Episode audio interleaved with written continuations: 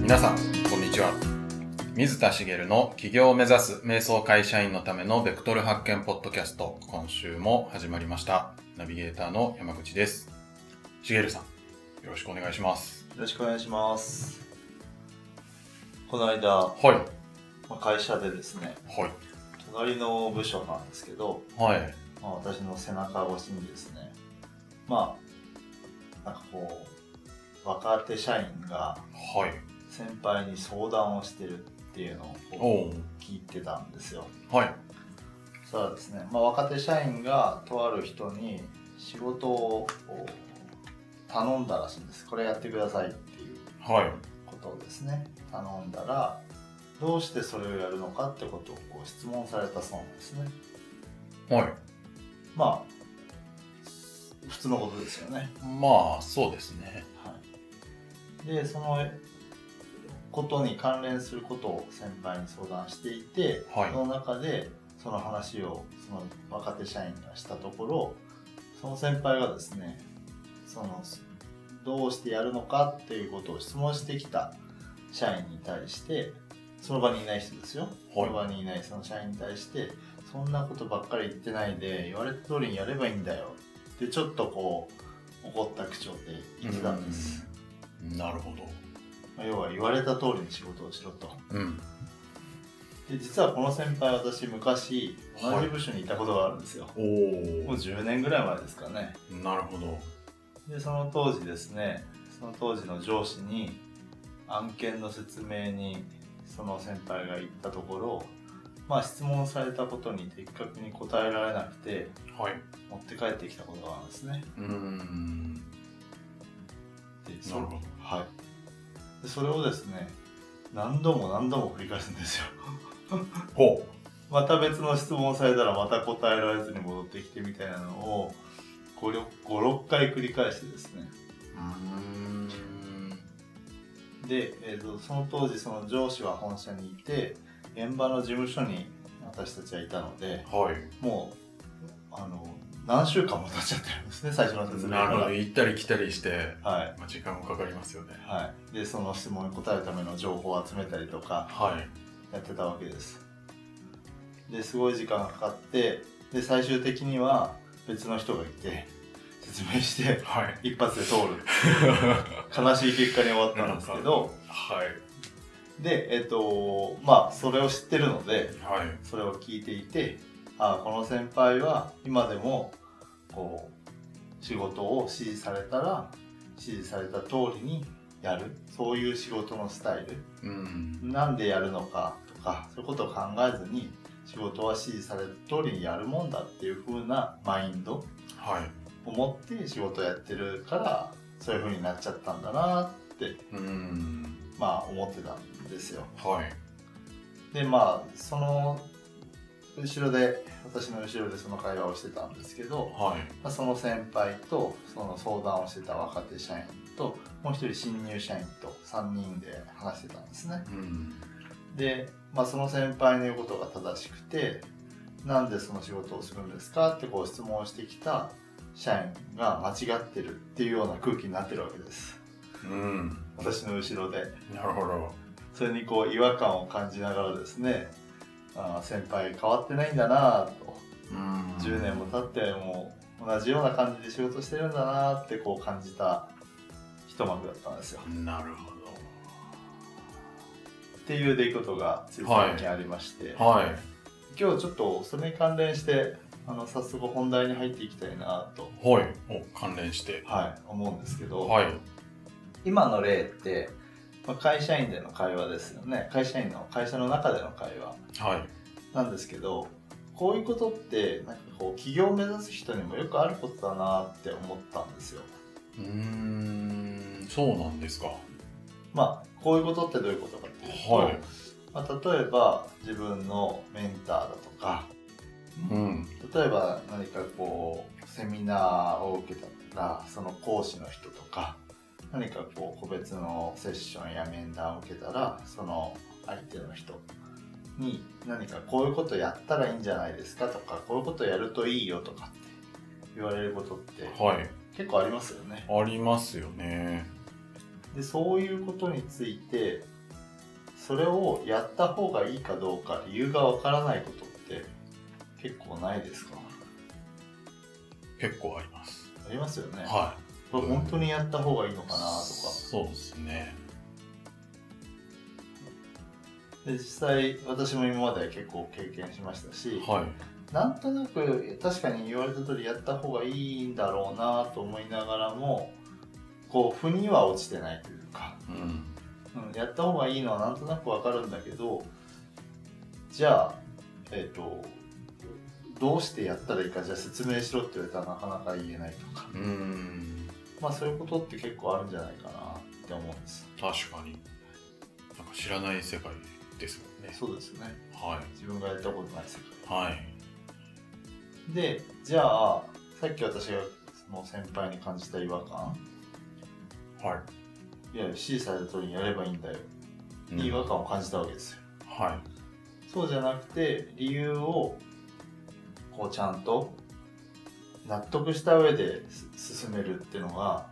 まああるべき姿なんじゃないかなと私は思ってい。うん。そういう質問をしてきたその社員の方がどっちかっていうと、まあ、仕事の進め方としては私はいいと思ったんですねはい。なんですけどこう起業を目指す上でそれが100%かっていうとそうでもないなーってちょっと思ったんですうーん。はい。というのは。というのはですねあのーもちろんその言われた時に理由を聞くチャンスがあれば聞いてみればいいと思いますし、はい。まあ、理由を説明してくれることもあると思うんですよねはい。これをやるとこうこうこうだからやった方がいいようん。でそれをまあ聞いて納得したらやればいいと思うしはい。納得しなかったらまあやらなくてもいいとは思うんですけどはい。でもこう100%体感でこうなんとなく腑に落ちてやれるかっていうとやったことないことなのでうーん。あんまりないと思うんですよねそういうことって。まあ、そうですね。ですよね。はで例えばこう集客い。はい。をするのに毎日ブログを1年間書き続けるといいようん。って言われてはい。なんとなくまあやったら良さそうな気がしますよね良さそうな気がします。だけど私も正直毎日365日365記事書いたことないんではい。体感ではそれがあのどういう効果を生み出してどういいのかわからないんですよはい。例えば別の人に集客のために毎日人に会いに行けばいいようん。これもなんとなくは集客につながっていきそうな気がしますよねい。そうですね。でもどういう効果があってどういいのかって私は説明多分できないんですまあなんとなく説明するだけなら理由をこう並べることはできると思うんですけど自分の経験はないんで体感を持って説明することはできないんですねで例えば今こうやってポッドキャスト収録をはい。まあ、週1で配信をしていて、まあ、もう半年以上ですよねはい。もう8ヶ月以上続けてきて、まあ、これをやったらいいよっていうことはこう自分の体感としてもあるわけですよねはい。でこれってやる前に分かってたかっていうと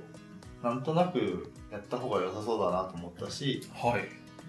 まあ、やるチャンスがあるんだからやってみようと思ったんですけどはい。まあ正直語れないんですよねなんでやったらいいか。そうですねまあ、そうですね。はいはい。なのでやったらいいよって言われたことに対してやる前にこう100%納得してできることって特にね新しいことにチャレンジする時ってあんまりないんじゃないかと思うんですよ。うん。まあ、そりゃそうですよね。新しいことだかはら。はい。い、なのでじゃあどうしたらいいかっていうと私の会社の先輩のようにやったらいいよって言われたからはい。黙ってやりゃいいのかはい。っていう話になってきちゃうまあ、みたいそうないうことなんですかね。でもさっき私が言った2つの例はい。毎日ブログ書くといいようん。別の人に毎日人に会いに行くといいよはい。これ両方やるのってどうですかまあ、大変ですね。まあその2つだけならもしかしたら頑張ればできるかもしれないけど、はいそれがなんかもっといっぱいあれもこれもはってなったら絶対パンクしますよね。いですよねはいろんな人にいろんなことを言われてい。はい。それを全部やろうとするのははい。ちょっと難しいんじゃないかなって思うんですうん。でそのブログを毎日書いた方がいいよって言った人は体感として書いた経験があって言ってると思うんですよねはい。だからいい理由も知ってるしうん。で毎日会いに行った方がいいよっていう人は経験があってはい。そう思ってるわけですよねはい。両方ともそれぞれ間違ってないじゃないですかはい。その人それぞれの真実うん。から出てきてるものをこうやった方がいいよってアドバイスをくれてると思うんですよはい。なんですけどそれをやったら本当にうまくいくかどうかも分かんないですよねこれわっかんないてです。そうなんですよねなのでもちろんその取捨選択というかやった方がいいと思うものとその時点でそれなりに納得ができてやった方がいいと思うこととまあまあこれはちょっとどうかなと思うものとかってあると思うのではい。取捨選択するのもいいんですけどうん。そうするとですね自分がやった方が本当はいいのになんとなく避けてしまうものとかうん。そういうものも出てきちゃうんですよ確かに。はい。人に会いに行くとか結構大変だからなんかはい、やらない方向にはい、ついつい考えちゃうような気もします。そうですよね、はで、えー、とこれは実は、えー、と私が今まで言ってきた価値観とか自分の価値観に合ったものとか強みを生かしてっていうこととこうい一時的にずれちゃうんですけどい。はい。そういうふうな取捨選択をすると今できることを選択しがちになっちゃうのでうーん。そういう取捨選択はあんまりしない方がいいと思うんですね。なるほど。もちろん明らかにこれはちょっと自分とは自分のビジネスしようとしてることと照らし合わせるとまあやる必要はないかなとかはい。っていう切り方はあるとは思いますはい。なんですけどまあ本当だったらどっちでもいいものをなんとなく得て増えてとかうん。そういったやったこともないのになんとなく難しそうとかなんとなく取り組みたくないなみたいな気持ちだけで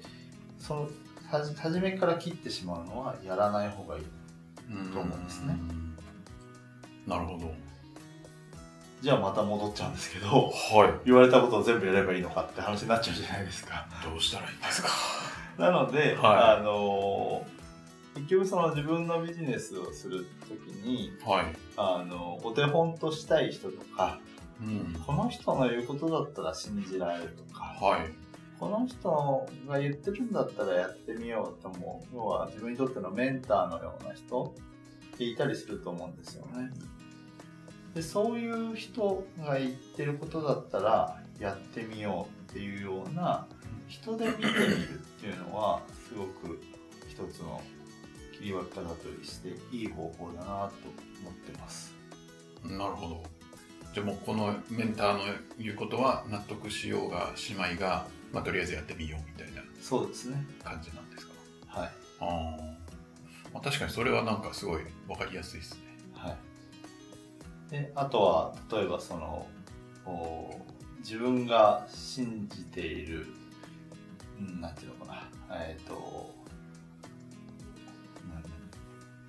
なん例えばその心理学の分野だったらこういう教えとかそういう教えに従うものはとりあえずやってみようとかうん、なるほど。そういう風な自分が信じられるものをこうバックボーンに持ってる人が言うことは聞いてみようとかうんそういうふうにしてみるといいと思うんです。なるほどで先ほど言ったようにそれが自分にどうしても合わないものとかっていうのは絶対あると思うんですよね。はこれはやる前に切るんじゃなくていはいそう思ってもやってみるん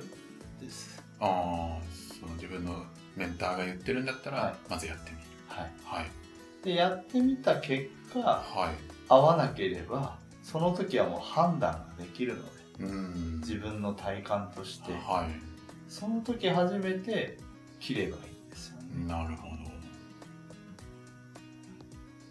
なのでまああの仕事は言われたらやればいいんだはいという先輩もはいまあもしかしたら一理あるのかな確かにそうですよねその何年生かわかんないですけど、はいあの人と、はいまあ10年20年やってる先輩とは、はい多分見えてる世界がとはい違うでしょうからは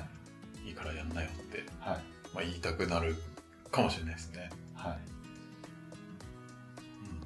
まあその先輩はあのいろいろ背景も私は知ってるのではい まあそうですねもうちょっと考える仕事の仕方とかその仕事を説明するっていうこ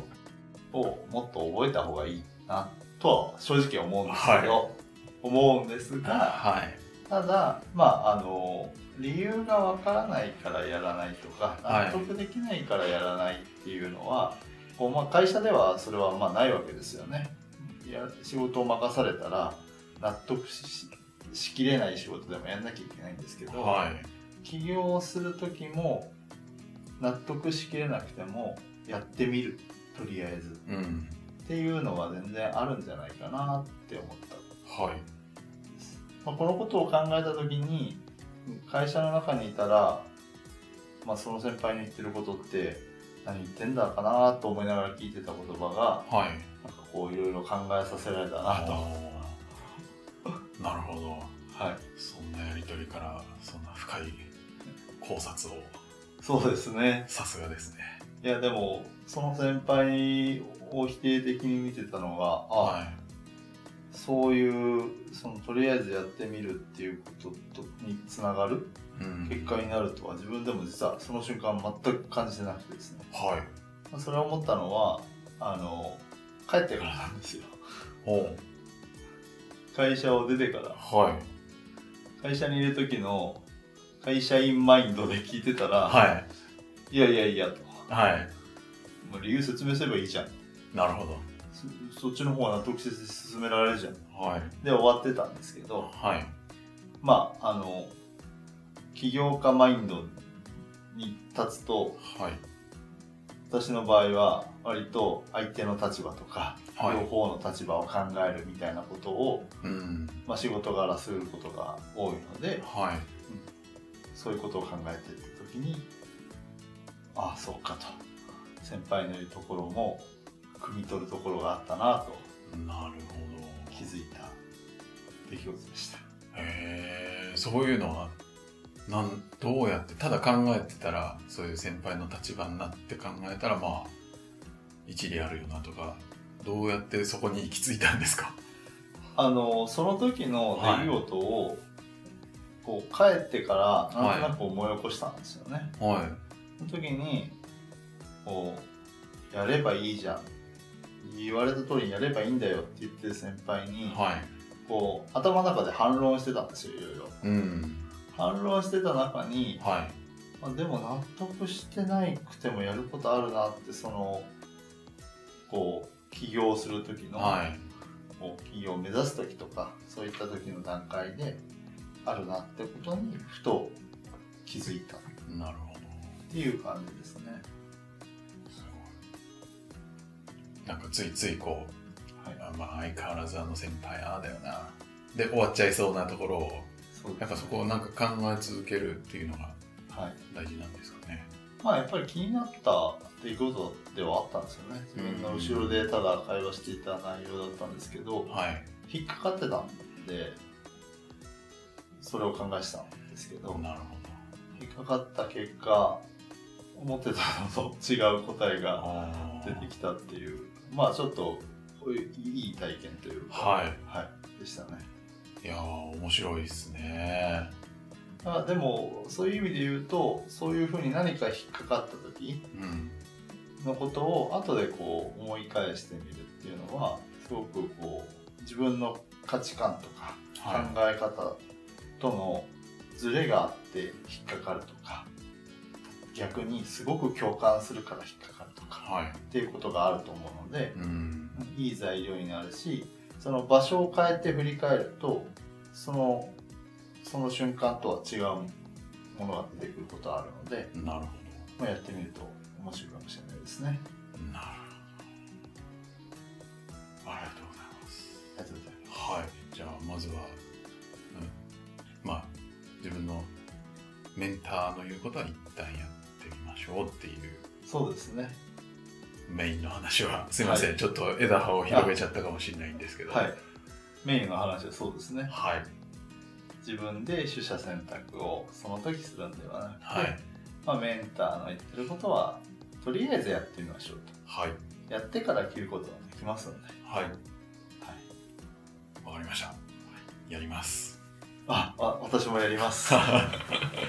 はいありがとうございますりがとうございますでは最後にお知らせです、えー企業を目指す瞑想会社員のためのベクトル発見ポッドキャストでは皆様からのご質問を募集しております企業ややりたいこと探しのお悩みなどしげるさんにお答えいただきますのでどしどしお寄せください、